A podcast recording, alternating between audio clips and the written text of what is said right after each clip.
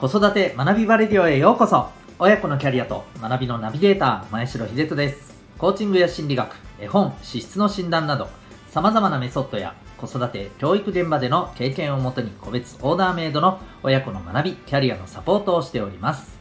このチャンネルでは子育て中の皆さんに向けて子育てライフをより楽しくお子さんやパートナーとのコミュニケーションをより望ましくというテーマを軸にそのためのヒントをシェアさせていただいております。オンラインサロンともいくパパの学び場会員の方はすべての回をお聞きいただけます。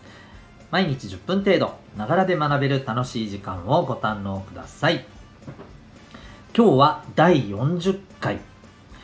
人は興味のあることに耳を開くというテーマでお伝えしていきたいと思います。まあタイトルで言い切ってる感じはあるんですけど、結論をですね。はい。えー、で、本題の前にですね、いくつかお知らせをさせてください。えー、まず、えサロンのメンバーの皆さんに向けてになりますが、えー、明日になりますね。はい。えー、明日の夜8時から9時、えー、11月の5日ですね。はい。えー、オンラインの勉強会を行います。11月一発目の勉強会ですね。そして、えー、勉強会の後はそのままオンラインで懇親会も予定しております。ですので、はい、えー、まあちょっとこうシェアしたりいろいろ相談したいこととかですね。そして、お酒とかですね。おつまみとかですね。そのあたりを準備いただいて、えー、すごくまあ有意義で、え、楽しい時間にできたらなというふうに思っております。ぜひご参加ください。そして、えもう一つ、このラジオでは皆さんからの、サロンの皆さんからの、えー、疑問、質問、リクエストにもお答えする会を積極的にやっていきたいと思っております。今、皆さんにとって聞きたいこと、必要なことということにもですね、答えられるようなラジオにしていきたいと思っておりますので、えー、ぜひサロン内の、はい、えー、コメントの方でいただけたらと思います。そして、そしてもう一つですね、これはあの、サロンのメンバーの方以外の皆さんに、今お聞きいただいている皆さんに向けてになります。この回はですね、えー、一般公開も、の方も聞ける、はい、えー、形で、えっ、ー、と、発信しておりますので、えー、サロンのメンバーじゃない方に向けて、まあ、簡単にあのオンラインサロン、まあ、パパのためのオンラインサロンですけど、簡単なご紹介をさせてください。えー、このサロンではですね、えー、まあ、今子育て中のパパさん、そしてこれからパパになる予定の方でも OK ですね。はい。え、そんな方にですね、えー、子育てのこと、そして、えパートナーシップ、はい、パートナーとの、えコミュニケーションのことですね。えあるいはご自身の、ま、ビジネスにもつながること、こういったことをですね、まあ、学べる、そんなあのオンラインサロンとしております。具体的にはですね、この毎日、発信している約10分間のラジオであったり、そして月に数回行っている、えー、勉強会、そして懇親会であったり、まあ、そんなところでいろんな、あのいろんな、まあ、えっ、ー、と、お父さん方とですね、交流もできて、まあ、そこで、あの、本当につながりもできたりですね、えー、お互いに、まあ、悩んでることをシェアできたり、まあ、そこから、こう、改善や解決への道っていうのが見えてきたりですね。はい。そして、えー、まあ、もっと言えばですね、えー、ビジネスの発展にもつながるような、まあ、そんなあの人脈にもね、えー、なっていけたらいいななんて思ったりしております。えー、まあ、そんな感じでですね、ぜひ、はい、あの興味がある方はですね、えこの放送のコメント欄にリンクがありますのでご覧いただけたらと思います。どうぞよろしくお願いいたします。それではお待たせいたしました本題でございます。今日はですね、人は興味のあることにのみ耳を開くというテーマですけれども、まあまあ、まあそりゃそうだよなって思うんですけど、これ、あのー、そう、人はっていうふうに僕はこう、ね、主語を置いたことは、置いたのはですね、これ、特に子供はそうですけれど、うちらもですよね っていうことをですね、ちょっとまあ、あの少し自戒的に、まあまあ別に興味のあることに耳を開くって悪いことじゃないですからね。はい。えー、まあそういうところだよねっていう。ただね、あの聞きたくないことだけど聞かないといけないこともあるじゃないですかね。はい。えー、そういったことも含めてですね、まあじゃあそのあたりをね、どう、あの、向き合ってね、いけばいいのかっていうような、まあ、話をさせていただけたらなというふうに思っております。まあ、子育てのこととか、まあ、ご自身のことにもね、えー、置き換えて、えー、聞いていただければありがたいかなと思います。まずですね、えどうして興味のあることしか耳を傾けないのかっていうと、まあ、これ基本的にですね、人間の、まあ、持っている性質みたいですよ。はい。えー、これはま心理学的なところでもね、あの、あるんですけれど、例えばの、選択的知覚っていうふうにもね、言われてたりするみたいですね。はい。えー、いわゆる、いろんなこう、あのー、情報や声が飛び交っている中、え、私たちっていうのはですね、やっぱりこう、選んで聞いているんですよね。これはあの、結構無意識レベルでやっているんだと思いますけれども、はい。なので、えー、いろんな声が飛び交う中で自分のやっぱりこう関心があることにん？って耳がこうね働いたりするわけですよね。例えばその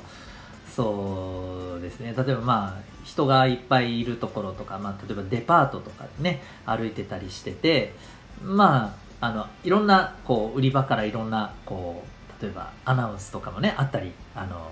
もしかしたらね、えー、お客さんに対して、まあ、呼びかけをしている店員さんがいらっしゃったりもするかもしれないんですけれども、そんな中でですね、例えばこう、放送で、えー、迷子のお知らせがありますってやった時に、例えば、まあ、一緒に来たお子さんが、まあ、ちょっとね、あのおもちゃのコーナー見に行くなんてね、言ってるような状況だったりしたら、ん？ってなるじゃないですか。まさか、あいつ迷子になったかみたいなね。うん。っていうふうなことだったりですね。はい。逆に、そういうふうな、あの、状況じゃない方っていうのは、迷子のお知らせなんか多分、ふーんぐらいでね、終わる方が多分多いと思うんですよね。うん。そういったことだと思うんですよ。で、こんな風に、まあ、人間はこう選択して、聞いていくっていうことができると。うん。選択して見ていく、聞いていくっていう感覚を持ってるんやと。で、えそういうふうにこういろんな声がある中でですね、えー、自分にとって興味があるものを拾っていくっていうのをなんかカクテルパーティー効果でしたっけ？なんかそんな風にもね、言うらしいんですけれども、はい。えー、ですのでですね、やっぱりあの、いかに興味関心を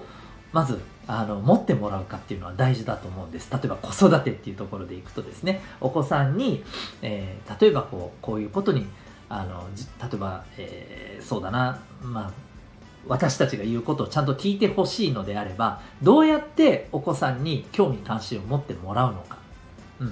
ていうところが大事だったりしますし、もっと言えば、えそれを自分でね、え、自発的に、えー、興味関心を持ってもらうためには、じゃあどんな働きかけが必要なのかとか、そういったことをですね、考えながらやっぱりお子さんにアプローチをしていくことって、えー、大事だと思うんですよね。で、これは、言ってしまえば我々自身もそうなんですよね。うん。なので自分で自分の興味づけ、えっていうものをどうやっていくかっていうこともね、あの、大事じゃないかと思います。例えばその、そうですよね、えー、取り組まないといけない、ま、例えば勉強とか、うん、まあ、あのーなんか企画を作るとか例えばいうことでそれについてどうしても下調べでいろいろ情報を集めないといけないけどどうも億劫だと。でそういう時にじゃあどうやって自分に対してね興味づけをしていくかとかですね、えー、モチベーションをね、えー、上げるためのよ働き方というか考え方をね、えー、持つかと。そういうところ大事だと思いますしまたえっ、とこれをお子さんにねなかなか興味を持ってないものを興味づけさせていくために、うん、例えばお子さんの興味のあるものとどうこう結びつけてじゃあ、え、話をするかとかですね、うん、こういったような、まあ、いろんなこう知恵っていうのが必要になってくるかなというふうに思います。はい。ということでいかがでしょうか、まあ、お子さんのことにせよあの皆さん自身のね、えーまあ、普段のお仕事とか取り組んでいることにせよですね。なかなかこう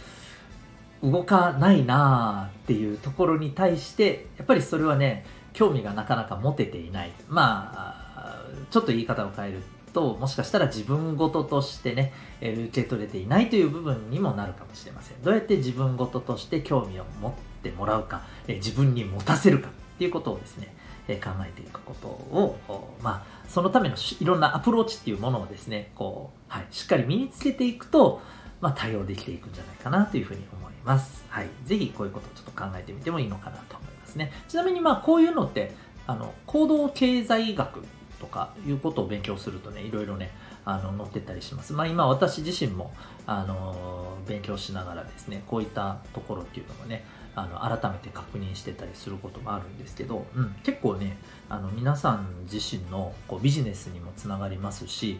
お子さんとのねこのコミュニケーションというところにもね結構ねつながってくる部分あると思います特に、まあ、小学校高学年以上の、うんえー、やっぱり自分でいろいろものを考えて動くっていうものがねこう顕著になってくるようなあの年齢の時期のお子さんにはですね、うん、結構ね有効なはい、アプローチをするためのですね、一つの知識になるんじゃないかなと思います。ということで、まあ、今後ちょっと行動経済学とか、こういったことに、えー、はい、関する、まあ、情報もですね、はい、あの、ご提供できたらなというふうに思っております。ということで、えー、今日は、えー、人は興味のあることにのみ耳を開くというテーマでお送りいたしました。また次回の放送でお会いいたしましょう。学び大きい一日を